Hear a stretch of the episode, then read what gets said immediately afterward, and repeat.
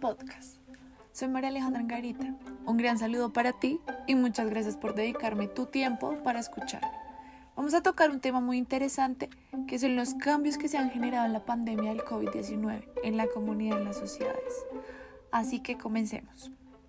Al principio, todo parecía un juego y de hecho nos alegraba. La ausencia de nuestra escuela o trabajo. Total, solo iban a ser dos semanas pero lo cierto es que no sabíamos lo que se nos vendría más adelante. Empezamos con el teletrabajo y clases virtuales. Luego de tres semanas de confinamiento, algunos trabajos empezaron a tener crisis, ya que por la cuarentena no estaban generando ingresos y estaban en el proceso de despido de trabajadores. Tan desesperada estaba la situación que hasta Avianca, una muy reconocida empresa, tuvo que cerrar sus puertas debido a la falta de presupuesto. Y aunque todo no fue malo, sí hubo varios baches en el camino del teletrabajo. Redacciones vacías, planes de contingencia, equipos de trabajo desde casa, medidas de higiene extraordinarias.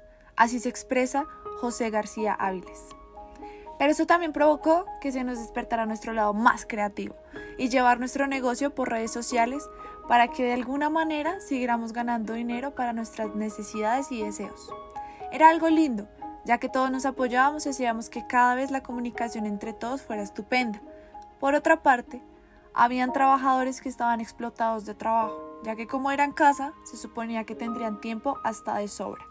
Además, se veía muy lejano el hecho de que esta cuarentena diera fin. Todo se ha ido acelerando con la expansión del virus y en los últimos días la presión informativa es extrema. Y con la mayor parte de la sección trabajando a distancia, todo es todavía más complicado, explica la redactora jefa de Sociedad de la Vanguardia, Susana Cuadrado. Para los estudiantes también ha sido perturbador, ya que están en otro ambiente totalmente diferente al que estaban acostumbrados, sin poder ver a sus amigos, todo vía internet y largos trabajos por realizar. Para trabajar o estudiar a distancia, los profesionales o estudiantes usan herramientas como los chats de Slack o WhatsApp Mantienen videoconferencias por Hangouts, Zoom, Skype, Classroom y comparten documentos a través de Google Drive o correos electrónicos. Pero, ¿y qué me dicen de los hábitos que hemos generado gracias a la pandemia? Según la página 12, escrito por Oscar Razzani, hay un ligero cambio en estos,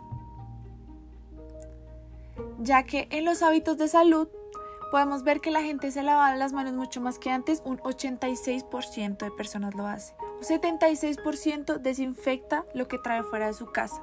Un 50% empieza a hacer actividad deportiva en casa. En cuanto a los hábitos sociales, el 82% dejó de saludar con un beso, con la mano o con un abrazo.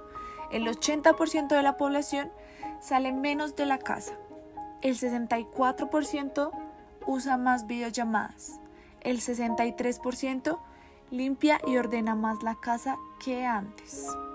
Los hábitos sociales son los que más nos han afectado nuestro nivel de comunicación, ya que nosotros vamos más allá de un simple hola. Un beso, un abrazo, un estrechón de manos influye mucho en nuestra manera de comunicarnos con los otros. Pero, gracias al virus, todo esto se nos arrebató de las manos. Ahora solo queda mirar a los ojos sin saber el gesto de la otra persona, estar a dos metros y hablar en voz alta para que nos logren escuchar, ya que el tapabocas corta un, un poco el flujo de la conversación.